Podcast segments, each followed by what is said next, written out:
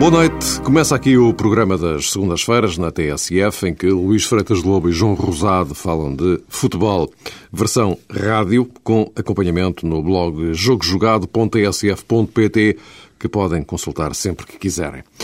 Para já, convém esclarecer que este programa está naturalmente a ser gravado antes do Benfica Nacional, uma partida que pode ou não colocar os encarnados no topo da classificação. Certo mesmo é que o Braga perdeu dois pontos pela primeira vez. A equipa de Domingos Paciência continua imbatível, mas deixou dois pontos em Vila do Conde. Vamos falar disso, claro, das dificuldades sentidas pelo Futebol Clube do Porto para bater a Académica, também do jogo do Sporting em Guimarães, pois os Leões precisam de ganhar e se isso não acontecer, de que forma vai o Sporting lidar com a situação? Tudo isto quando, chegados apenas à oitava jornada, praticamente metade das equipas da principal Liga Portuguesa já mudaram de treinador, por razões diversas, mas o facto é que, nesta altura, o cenário já nada tem a ver com o início do campeonato. Iniciamos então a conversa pelo Braga. Boa noite a ambos. Boa Isto porque o Rio Ave eh, tirou dois pontos e porque o Braga-Benfica da próxima jornada parece que já começou. Atentem nestas declarações de António Salvador. Agora vamos pensar no jogo do Benfica e, gostaria que, que esse é o jogo mais importante. Que a comunicação social nos deixem em paz, trabalhar como trabalhamos até aqui. Porque se até aqui éramos líderes e continuamos ainda a ser, a comunicação social não falou, espero que agora também continue a não falar de nós, deixe-nos em paz. Porque eu sei, e quero já aqui alertar alguns órgãos da comunicação social, que eu sei que alguns órgãos da comunicação social, durante a próxima semana, vai aparecer notícias que há jogadores do Braga que o Benfica está interessado. E se as pessoas, e se a comunicação social for séria, e o Benfica, deiam na mesma as notícias. Mas quero aqui deixar um aviso: é que nenhum jogador do, Benfica, do Braga vai sair em janeiro. Vai sair, vão continuar a jogar e os jogadores estão avisados, nem vale a pena telefonar, porque os telefonemas e as linhas as, linha, as linhas de telefone, a rede vai falhar no Minho. João Rosado, mas afinal onde é que António de Salvador quer chegar com, com esta conversa? Quer uh, pôr alguma pressão uh, no jogo uh, Braga-Benfica, a chamada pressão positiva, para o lado da sua equipa. Este alerta que lançou, este aviso público aos jogadores, nenhum deles vai sair em dezembro. Evidentemente que pretende com isto António Salvador transmitir quer ao balneário, quer ao próprio Domingos Paciência, a ideia de que o projeto está de pé. Este Braga, muito triunfante esta temporada, é para seguir de corpo inteiro até a final da temporada e não vale a pena existir aqui uma tentativa de desestabilização do balneário nem da equipa, prometendo a algum jogador, enfim, voos maiores já no mercado de dezembro.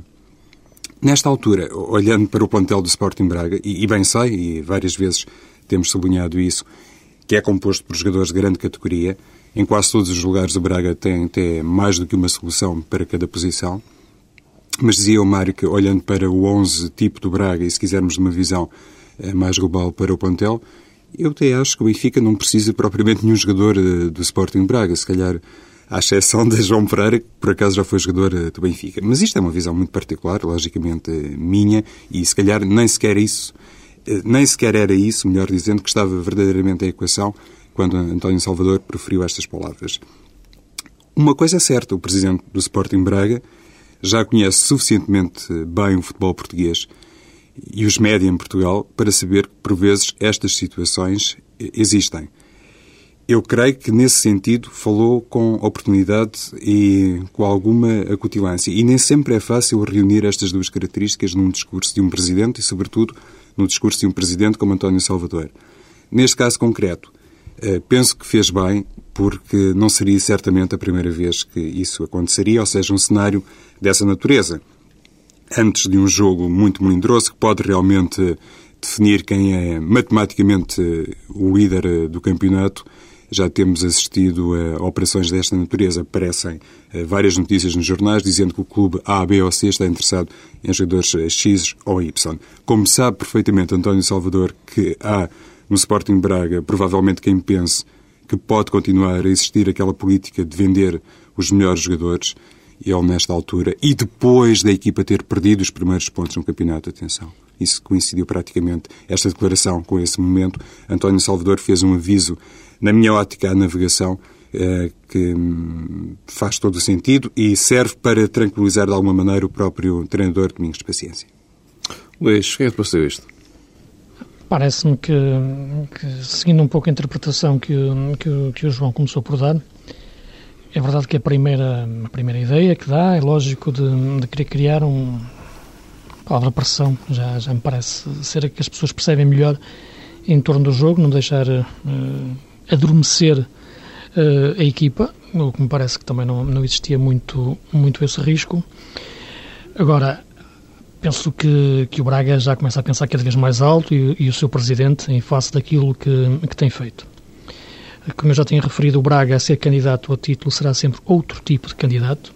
Isto é, temos os três candidatos oficiais por natureza, Benfica, Porto e Sporting. São, são candidatos mesmo antes do campeonato começar ou, antes, ou mesmo antes de jogarem, melhor ou pior, para existir um quarto candidato só dentro do campo. Só falando dentro do campo uh, todas as semanas. Mas mesmo assim, uh, as dúvidas continuam. E ao fim de sete vitórias consecutivas, as pessoas continuam a achar que o Braga vai quebrar, que não é um verdadeiro candidato e que a, partir de qualquer momento, qualquer momento vai cair. Se pensar em termos de fora das quatro linhas, eu acho que o Braga só será verdadeiramente candidato quando passar a ser atacado pelos presidentes dos, três grandes. No momento em que uh, tivermos na, imprensa o presidente do Porto, do, do Sporting ou do Benfica uh, uh, a atacarem já um pouco os jogos do Braga, a política do Braga, tudo que tem a ver, fazer o mesmo que fazem uns que os outros, então sim, eles já sentem também que o Braga é candidato e o Braga já pode entrar oficialmente também nesse, nesse, nesse nessa elite. Estas declarações, podíamos fazer também aqui um, um, um, um ar muito surpreendido, mas todos nós sabemos que também não são situações novas porque esta questão de antes dos jogos, seja eles com o Braga, seja com qualquer outra equipa, eh, é natural muitas vezes este tipo de, situações, de tentarem os telefonemas, os SMS, os, os, os, jogadores amigos uns dos outros que conversam uh, sobre eventuais interesses. Portanto, isto é uma situação, não vale a pena fazermos de, de virgens assustadas ou de, ou de pessoas que não, não sabem como é que funciona este submundo do futebol, que é uma situação comum. Não digo que ela fosse acontecer, não digo que ela fosse prática recorrente, que ela seja prática recorrente atualmente por parte dos responsáveis do Benfica, mas que é um tipo de situações que, que, que a história do futebol português está cheia, é. Agora, tudo isto e todo este discurso já é um discurso de um Braga cada vez mais, eh, mais crescido, mais de peito feito, e, e foi importante, na minha opinião, ser feita depois do, da equipa ter perdido os primeiros pontos da época. Uh, e ser notícia o Braga ter empatado um jogo à oitava jornada depois de ter ganho sete anteriores também é o melhor sinal para, para a equipa, para os seus jogadores, para o seu treinador e para todos aqueles que, que estão em torno do clube. Penso que o Braga empatou um jogo de forma natural, uh, não abanou. Penso que o Braga terá abanado mais até em, jogos com, contra o Marítimo, por exemplo, que venceu a acabar sem, sem justificar muito, com aquele, ou pelo menos do, através de um penalti que não existiu, ou, ou, até noutros jogos, até o próprio jogo em casa com o Setúbal, que vence já a meio da segunda parte, parecia ter muitas dificuldades em entrar na equipa do Setúbal, do que no, no, no jogo com o Rio Ave, onde desde o início a equipa teve, teve personalidade. E eu acho que, que a grandeza de uma equipa, ou a grandeza, é, é tanto maior quanto o medo que ela, que ela incute no, no adversário. E, e o Rio Ave sentiu muito o receio de jogar com o Braga Uh, esperava um Rio Ave mais, mais agressivo, como costuma ser a equipa do Brito em casa, mais, mais ofensivo, mais atrevido. Tinha feito mais difícil marcar o gol cedo, mas uh, teve muito receio do Braga. E a forma como a equipa do Braga pisou sempre o terreno uh, mostrou personalidade e parece-me que estão lançadas as bases para que no, no próximo sábado o Braga-Benfica seja dentro das quatro linhas, que é aquilo que importa mesmo, um grande jogo com dois excelentes treinadores e com duas grandes equipas frente a frente. O Luís falava desse crescimento eh, sustentado, que se calhar também é reflexo agora de uma maior maturidade do Presidente do Sporting Braga, que também vai aprendendo com os erros. Ele normalmente, a imagem que tenho, nunca falei com o senhor, é uma pessoa, hum, penso eu, muito intempestiva. Do ponto de vista mediático, ele já é capaz de controlar melhor essas coisas. E se calhar esta declaração, mesmo saindo da boca do responsável máximo, que é o presidente do clube, logicamente, espelha um fator que se calhar noutras paragens poderia servir até de alguma maneira como uma espécie eh, de lição, enfim, dando as devidas aspas à, à palavra. Ou seja, repare-se que não foi eh, o treinador do clube a falar sobre este assunto da, da possibilidade do Benfica se mostrar interessado num jogador, ou em mais do que um jogador do Sporting Braga. Não foi sequer o diretor desportivo, o homem que trata do mercado, foi o presidente. E claro que eu estou a dizer isto e estou a lembrar-me, numa primeira instância, de Paulo Bento, que no Sporting assume frontalmente todos estes temas. O Sporting Braga, até esse nível, ao nível da interlocução com os média, é um clube eh, com eh, as peças certas nos lugares certos. E depois, tudo aquilo que aparece publicamente eh, assumido tem um impacto maior conforme os momentos e conforme também os respectivos protagonistas. Isto é muito importante.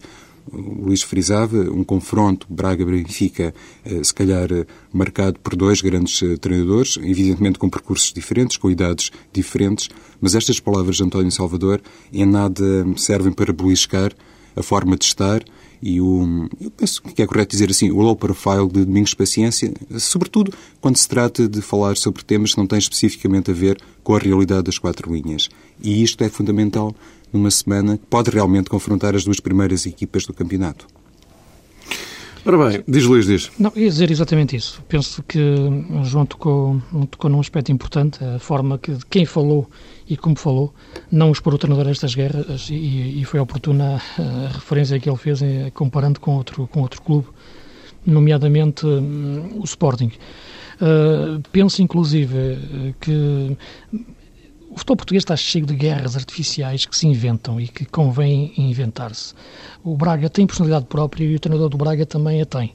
Uh, e muitos quiseram, desde o início da época, fazer entre o, o Domingos e o Jorge Jesus mais do que um conflito entre os dois, ou um conflito, que quando digo conflito é um conflito salutar de, de treinadores, rivais, que, que, querem fazer cada um melhor, quiseram extrapolar para ali uma, uma guerra Benfica-Porto e que parece desajustada. E, e, eu acho que para, para, para, ser, para, ter, ter, para essa interpretação ser feita só com desconhecimento de causa. As questões de, entre Domingos e Jesus a nascerem nascem muito fora do, do universo Benfica-Porto e até Braga. Nascem num universo achas, mais a centro que foi, que foi Leiria hum. e, e, teve a ver com questões relacionadas com esse aspecto. Há treinadores que não sabem estar no desemprego e quando veem jogos eh, de, de, outros colegas, quando estão no desemprego, não sabem estar calados. Uh, e o problema nasceu a partir daí. Uh, e, e, mais nada. Mas não Portanto, achas não que... Tem Agora, é fácil fazer essa ligação depois, uh, há uma guerra Porto-Benfica, não há. O que há existe aqui é um Braga a jogar bem, a Mas, Luís, jogos não, não achas que essa, não achas que essa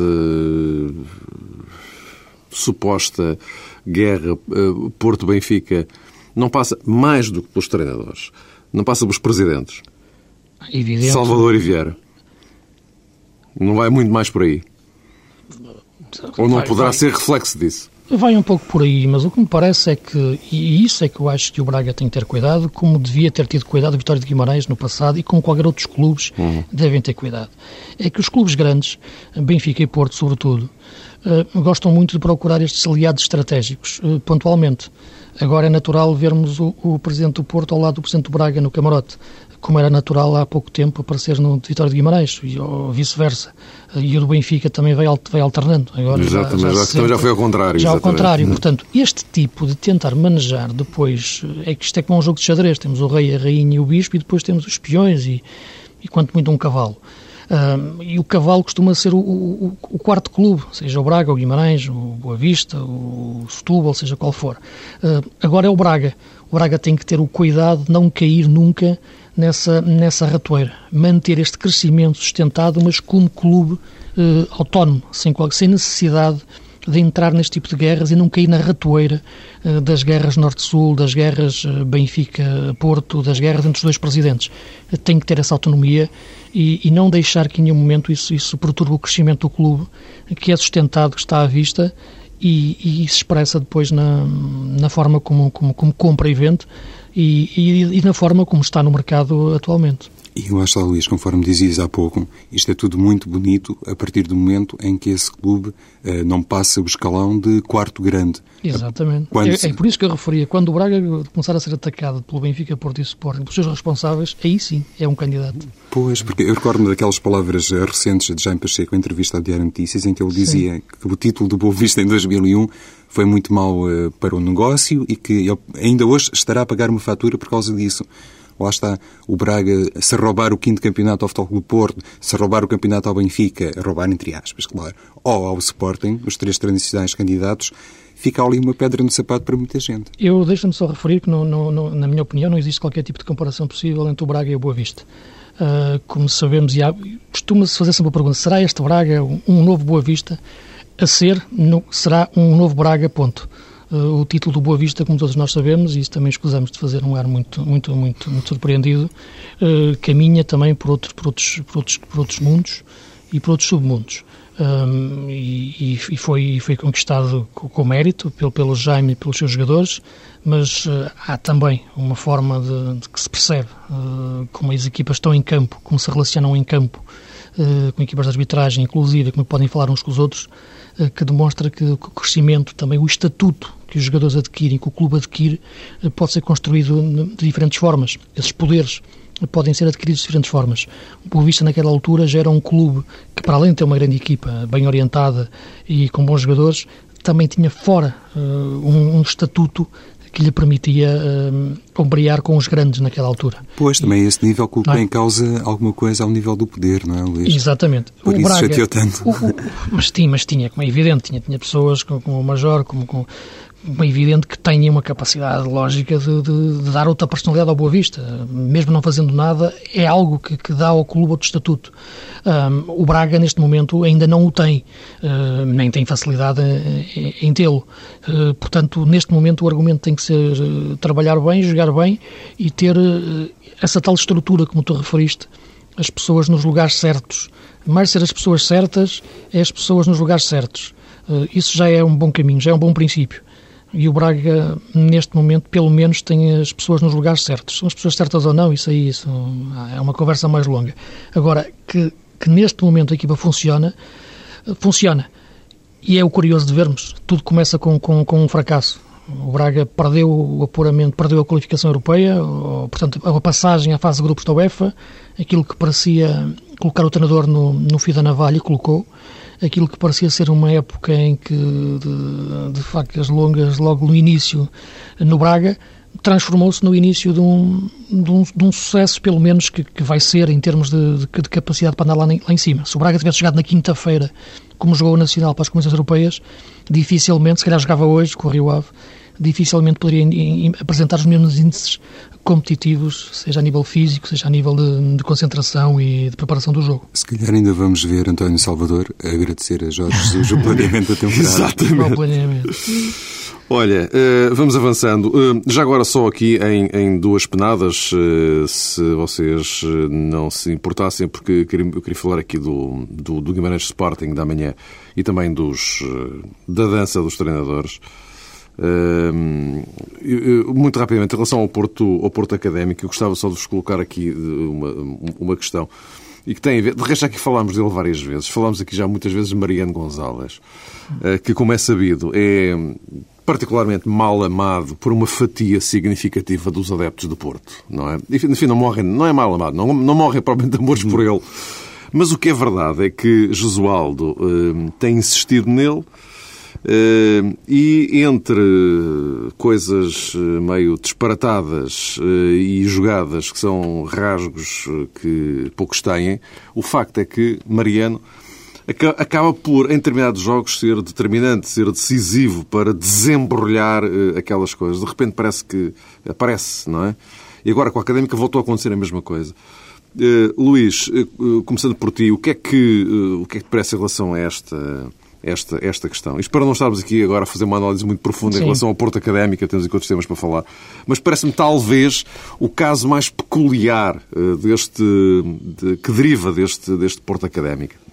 Também é, podíamos falar do Farias, mas aquilo já é um bocado habitual. O homem salta do banco e resolve aquilo. Já, já se tornou um bocado um hábito, não no é? Caso mas, do, No caso do Farias, o mais interessante depois é, se tivermos tempo a vermos, o facto do Porto ter jogado com, com o Falcão e o Farias ao mesmo tempo. É, e o Falcão hum, teve outra ataque. vez assim um bocado... Já tinha acontecido com o Apoel, também assim um bocado ao lado, não Sim, é? mas os dois juntos é que me pareceu ser, pois, ser exato, interessante. Exato, A ver se isso é uma solução de futuro ou meramente ah. conjuntural. Mas o a relação ao Mariano, então? Sim, o caso do Mariano é interessante, porque é um jogador que provoca as sensações eh, mais contraditórias no mais, no mais curto espaço de tempo. Eh, as pessoas estão a assobiar o Mariano e de repente o Mariano faz uma boa jogada e estão a aplaudir o Mariano. Portanto, as pessoas não sabem bem o que fazer quando o Mariano pega na bola, porque tudo pode acontecer. É um jogador que, sinceramente, me parece extremamente confuso na forma como, como aborda o jogo. Isto é, tem várias soluções e raramente procura a mais simples. Uh, vai muitas vezes para, para o sítio onde estão, onde estão mais problemas do que soluções, isto é, vai menos para os espaços vazios, vai mais para os espaços de, de conflito. É um jogador que não tem boa recepção de bola, mas depois consegue ganhar muitos lances divididos, muitas as chamadas segundas bolas, uh, mas é um jogador que sabe sacrificar para a equipa viver. Isto é, ele próprio sacrifica-se para o 11 para o resto do 11 uh, viver. Uh, é um jogador que, por isso, uh, é muito importante. Não sendo um recuperador de bolas nato, é um jogador que está muitas vezes no caminho da bola quando a equipa a perde, e isso parece-me ser o principal ponto para, para ele jogar tantas vezes. É ser o tal jogador que trabalha muito quando a equipa perde a bola. Uh, e quando isso não acontece, aconteceu este ano, por exemplo, no jogo contra o Chelsea, que ele não conseguiu recuperar bolas na primeira parte, a equipa ressentiu-se disso. Uh, ontem, quando o, o, professor opta pela saída do, do, do Rodrigues, Rodrigues. Uh, e pensa, pensa nisso, pensa em que se tirar o Mariano vai, vai tirar a capacidade de recuperar a bola. E a Académica estava a ser uma equipa muito bem organizada, estava a conseguir trocar bem a bola e estava a conseguir nervar o Porto. Pelo que me parece que foi mais por aí que foi a opção por um jogador que tinha um aspecto quase chapelinesco, como eu gosto de chamar, de, de caminhar e de jogar, que provoca estas reações tão contraditórias nas pessoas que não sabem se, se onde assobiar ou se onde aplaudir. E o, o problema é que têm razões para as duas coisas no mesmo jogo, em, em, em lances sucessivos e alternados. Mas, João, o facto é que Josualdo eh, diz não, ele fica. Sim, é uma realidade de há muito tempo, Mário. Uhum. Essa, se calhar, eh, noutro clube e noutro contexto, ou por outra, com outro treinador, se calhar Mariano Gonçalves já não estaria, neste caso, a representar o Futebol do Porto.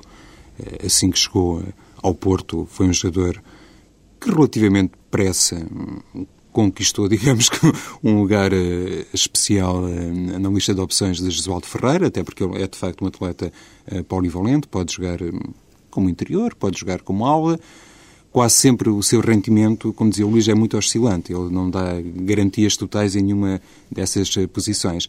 Mas este aspecto que tem precisamente a ver, e realmente a conversa proporciona isso, com o Futebol do Porto em 4-3-3 ou em 4-4-2, e aqui eh, o cerne da questão tem especificamente a ver com a colocação de dois pontas de lança, Ernesto Farias e também eh, Falcão. Falcão esse Futebol do Porto em 4-4-2, eh, isto parece até assim um bocadinho inacreditável, mas se calhar tem que ser sustentado e o Luís falava até sobre isso, ilustrando com, com o exemplo do, do, jogo frente à Académica. Tem que ser sustentado esse futebol do Porto mais atrás, digamos assim, com um jogador como Mariano. Ele ou outro de características eh, semelhantes, não necessariamente claro, Mariano, não estou a fazer dele, eh, quem sou eu por isso, um titular indiscutível do futebol do Porto.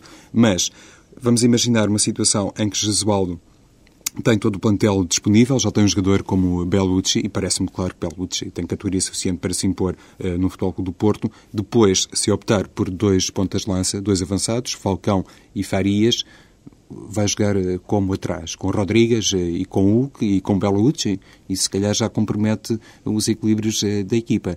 Por isso, acho que Mariano Gonzalez tira benefício do facto de ser um jogador que de facto é, é mal amado pelos adeptos do Futebol do Porto, mas ele próprio já não sabe conviver com uma realidade diferente. Não sei até que ponto, se fosse um jogador constantemente um, incentivado, poderia Mariano Gonzalez exibir um rendimento diferente salvaguardadas as devidas distâncias, eu acho que ele até funciona um pouco à semelhança de Cristiano Ronaldo. Quanto mais o subiam, mais uh, capaz será ele de, neste caso, surpreender os adeptos surpreender, do, do Fogo do Porto.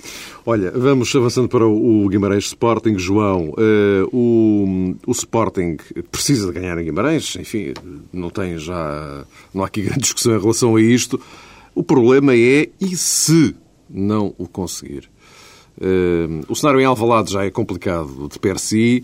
Uh, esta semana o Sporting ganhou na Letónia, está muito bem lançado na, na, Liga Europa, está a um ponto da qualificação. Mas mesmo aquele jogo com, com o Ventspils foi assim uma coisa meio... um bocado a Sporting, a este Sporting, não é? Uh, e Guimarães está também numa altura em que uh, novo treinador, novos métodos. Uh, pois, nada parece funcionar a favor, a favor do, Sporting, do Sporting. não é? Não é, Mário? De qualquer forma, penso que até é relativamente fácil concordar com esta tese, se calhar olhando para a maneira como a equipa se tem exibido em Alvalade e atendendo inclusivamente ao relevado de Alvalade. Não quero ser chato com esta matéria, mas penso que é quase uma questão incontornável. De alguma maneira, o Sporting pode sentir-se mais tranquilo por jogar fora.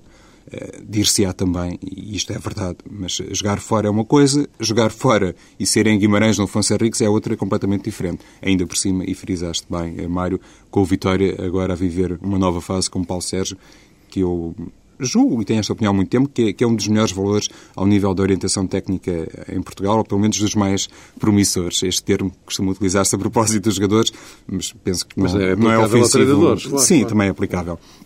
Neste caso, o Sporting pode enfrentar dificuldades maiores resultantes disso. É curioso que, por exemplo, Josualdo Ferreira uh, tinha a mesma preocupação quando projetava o jogo frente à Académica, dizendo que tinha um conhecimento muito menor do adversário em função da mudança técnica na Académica. No caso de Paulo Sérgio, até porque não será exatamente o primeiro jogo de Paulo Sérgio a orientar o Vitória de Guimarães, não será esse o grande, o grande obstáculo para Paulo Bento. Mas, para responder agora de maneira mais direta à tua questão, julgo que o Sporting precisa de ganhar, o Vitória Guimarães também deseja e precisará de vencer, mas no caso do Sporting, esse género de hum, discussão ou resposta a essas perguntas remete-nos sempre para, outras, para outros horizontes, ou seja, independentemente daquilo que acontecer a Guimarães, penso que toda a gente tem a certeza que nada de verdadeiramente tumultuoso se irá passar em Alvalade. E agora houve esta boa notícia de índole financeira para o Sporting, o acordo com a Câmara de Lisboa pode permitir um encaixe financeiro muito importante e se calhar vale a pena já projetar as coisas em termos de, de futuro, um futuro ainda assim a curto prazo e olhando para o mercado de dezembro. Ou seja, independentemente daquilo que se passar, só para fechar, Mário, em eh, Guimarães, o Sporting, eh, na reabertura de mercado, aí sim terá uma oportunidade para redefinir algumas coisas, se é que vai eh, reestruturar determinadas matérias. Luís, o que é que te parece? Enquanto eu ponho aqui o telemóvel em silêncio. Esqueço-me sempre, é uma, isto é crónico. Diz, diz. Não, me parece, é, em relação ao Sporting, agora, agora o Sporting fala-se muito por causa da relva, do estado da relva em Alvalade, ser o quarto relevado. Mas é, pode dizer, é um tema como outro qualquer, mas eu, se eu disser quatro nomes, Abel, Carriço, Tonel, Grimi, e a defesa do Sporting se eles, em vez de jogarem num, naquele relevado, jogarem num sintético, é uma defesa melhor? Dá mais garantias de segurança? Eu acho que não, sinceramente. Acho que no, o problema do Sporting não é, não é a relva, eh, é um pouco a forma como os jogadores pisam, seja qualquer tipo de, de terreno, seja ele relevado, seja ele sintético ou, ou a relva melhor ou, ou pior tratado. Eh, a equipa dá muitas vezes alguns indícios positivos que coincidem praticamente sempre quando a bola está nos melhores jogadores, Moutinho e Lietzen. Uh, os, os, as indicações mais negativas são sempre quando a equipa perde a bola este ano e, e não tem grande capacidade de se, organar, se organizar perdão, uh, atrás, da, atrás da sua linha. Uh, o jogo de Guimarães é um jogo difícil, como é evidente, isso é óbvio, sempre foi. Confesso que toda esta confusão de treinadores me perturba um pouco e nada disto é saudável para o futebol.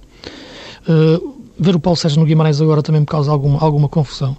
Uh, e isto, digo isto com respeito e pela amizade que tenho pelo Paulo Sérgio, que acho que, aliás, é um excelente treinador e um homem que, que ia ter certeza absoluta mais oportunidades para treinar outros clubes com uma dimensão superior ao Passos de Ferreira como é o Guimarães, mas vê-lo sair nesta altura, uh, abandonando o projeto do Passos para Guimarães, sinceramente, não é algo que eu acho muito saudável.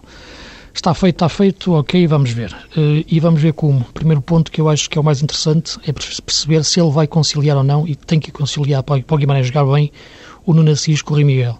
É o grande desafio que ele, ele tem para, para resolver naquela equipa, porque os melhores jogadores realmente são aqueles que trazem o melhor futebol. Uh, e o Paulo Sérgio, depois da desmotização que fez no, no, no Passo de Ferreira, isto é, aquele espírito mais aguerrido, colocou a equipa a jogar de uma forma mais, mais suave, sem perder um pouco de agressividade, embora no início a equipa não percebeu muito bem esta mudança de estilo. Não é questão de um ser melhor ou pior, são diferentes. Agora vai transportar para Guimarães uh, essa sua forma de pensar o jogo e parece-me que, que, pode passar por essa equação de jogadores uh, que são aparentemente parecidos, mas que podem jogar ao mesmo tempo. E ele já teve o Rui Miguel uh, em Passo de Ferreira época passada, foi ele que apostou nele colocando sob a direita. E eu acho que pode passar por aí o melhor Guimarães é pela sociedade no Nassis Rui Miguel. Tenho curiosidade de ver este jogo com o Sporting para perceber se vai começar aí essa nova versão do, do Guimarães de Paulo Sérgio. A propósito disto da, da, mudança de treinadores, se calhar era precisamente o capítulo... Era, uhum. era o capítulo seguinte. Que o Mário iria escolher para está, está, está, no terreno, temos o, o Paulo Sérgio em, eh, em, em, Guimarães. Há aqui uma particularidade, e já agora só para, pronto, para depois deixar a conversa eh, para, para vocês dois, eh, que é isto, é que nós temos praticamente metade das equipas da Primeira Liga com, com novo comando técnico, derivando de despedimentos, pura e simplesmente, não é despedida, acabou, e de trocas, eh, alterações, eh, contratações feitas noutros clubes, que é uma moda que também parece agora estar a pegar. Não é inédito, nós sabemos, mas eh, eu não me lembro de uma pesca destas em tão curto espaço de tempo. E, portanto, enfim, tudo o que isto pode dar, eu sinceramente uh, porque Portugal, neste momento, é recordista europeu.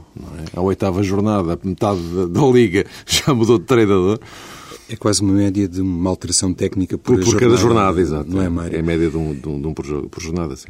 Eu há pouco estava a ouvir o Luís e, e realmente sinto-me tentado em concordar eh, em parte com aquilo que o Luís disse. É um pouco estranho ver de repente uma pessoa que começa a planear uma temporada, mesmo imaginando eh, que chegou eh, de origem a determinado clube, ou seja, não tem antecedentes naquele clube e começa, sei lá, em, maio, em junho, ou antes, ou um bocadinho depois, não sei, a preparar a temporada e estabelecer um, um conjunto de diretrizes que, inclusivamente, são válidas até por mais de 10 ou 12 meses. Podem estender-se e, normalmente, estendem-se, imagino eu, por um período de dois anos.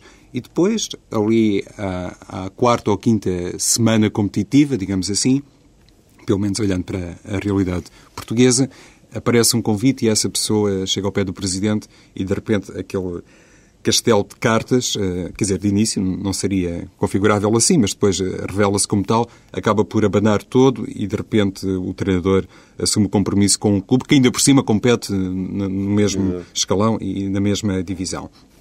É um bocadinho estranho, mas por outro lado, acho que acaba por eh, dar origem àquele sentido mais eh, liberal do mercado de trabalho. Muitas vezes acontece que os jogadores eh, são confrontados numa única época desportiva com determinados convites e há aquelas janelas de oportunidade que se abrem legalmente a partir de determinado momento, na época, concretamente a maio chamado mercado de inverno. E eles transferem-se internamente ou para um mercado exterior. Com os treinadores, isso parece que agora até acontece numa dimensão uh, diferente. Há esta sucessiva troca ao nível das orientações técnicas, mas eu acho que isso até pode ajudar e pode ser útil neste sentido. Partindo do princípio que as pessoas uh, são todas uh, sérias e assumem com profissionalismo as suas opções, penso que podemos detectar aqui qualquer coisa de positivo, porque um, um treinador vamos pensar o seguinte, que não teria sido o Vitória de Guimarães o clube a bater à porta de Paulo Sérgio. Um, teria sido um clube grande. Era possível pensar que Paulo Sérgio continuaria até a final da época em Passos de Ferreira com o mesmo um, empenhamento, com, com a mesma vontade de prosseguir o seu trabalho. Ele está lá para isso. É verdade que é para, para isso. Mas é como qualquer jogador, como qualquer um de nós. Ele iria certamente uh, abanar uh, do ponto de vista psicológico e acho que, ao fim e ao cabo, também tem que se reconhecer uh, a qualquer pessoa o direito de evoluir na carreira e aproveitar os convites, porque no futebol as oportunidades não batem muitas vezes, se calhar na vida também não, mas no futebol manifestamente não batem e há que tirar proveito disso. E posso também aqui juntar um outro pormenor depois eventualmente o, Luís uh, uh, poderá ou não comentar, que tem a ver com o facto de isto também servir para dar mais oportunidades de trabalho a determinadas pessoas, que caso contrário, se calhar até seriam obrigadas a procurar outros sítios para desenvolver a sua atividade. Sim, eu, eu, não discordo disso e eu acho que todas as opções são legítimas. O, o, o, Paulo Sérgio querer ir para Guimarães nesta altura, por pensar que se calhar esta oportunidade não se repete tão cedo, como o Manuel Fernandes sair, como, uh, como os treinadores serem despedidos à primeira jornada, tudo isto é legítimo. Né? As pessoas podem fazer isto, não estão a cometer nenhuma ilegalidade. Eu estou a ver isto por outro prisma, uh, pelo prisma da, da competição em si uh, ser mais saudável do ponto de vista de, da preparação das equipas, da, da forma como, como, como o espetáculo, como, como a competição passa para o público. Eu, muito sinceramente, eu, há, há, duas semanas o campeonato parou. Eu estive a ver o, eu tive, por acaso estive no estádio a ver o, o Leixões Leiria e vi o Manuel Fernandes treinar o Leiria e preparar a equipa e ele ia vibrar no banco de uma forma tremenda. Passaram duas semanas, o Leixões volta a jogar e eu vejo novamente o Manuel Fernandes, agora no outro banco, do Vitória de Setúbal, novamente a orientar outra equipa contra a mesma equipa que tinha jogado há duas semanas atrás, mas num banco diferente. Isto, sinceramente, faz-me um pouco de confusão e não me parece que seja saudável do ponto de vista uh, competitivo. E, para, para além de fugir à ótica, como tu tocaste um pouco na tua, na tua análise, de o que deve ser preparar uma equipa e depois ir com a equipa uh, até ao fim. Uh, portanto, cada caso será um caso, mas do ponto de vista global, esta dança de treinadores, seja motivada pela saída promovida por eles, seja pelos convites dos outros clubes que vão procurar treinadores, clubes que estão a competir na mesma, no mesmo campeonato, porque, estamos a falar no mesmo campeonato, que eles vão jogar depois contra a equipa que prepararam desde o início da época. O Paulo Sérgio vai jogar contra o Passo Ferreira que fez, e que o Ulisses Moraes pega agora e depois vai jogar com o Vitória de, representando o Vitória de Guimarães, o Manuel Fernandes contra o Leiria. Portanto, é algo que, que, sinceramente me causa uh, alguma impressão. Não, não, não, não me parece ser o mais saudável do, do ponto de vista competitivo. Agora, é evidente que, que, que, tudo isso é legítimo. Não sou, nunca fui adepto do, do mercado de janeiro. Sinceramente, tenho algumas saudades dos tempos em que os jogadores começavam a época num clube e terminavam no mesmo clube.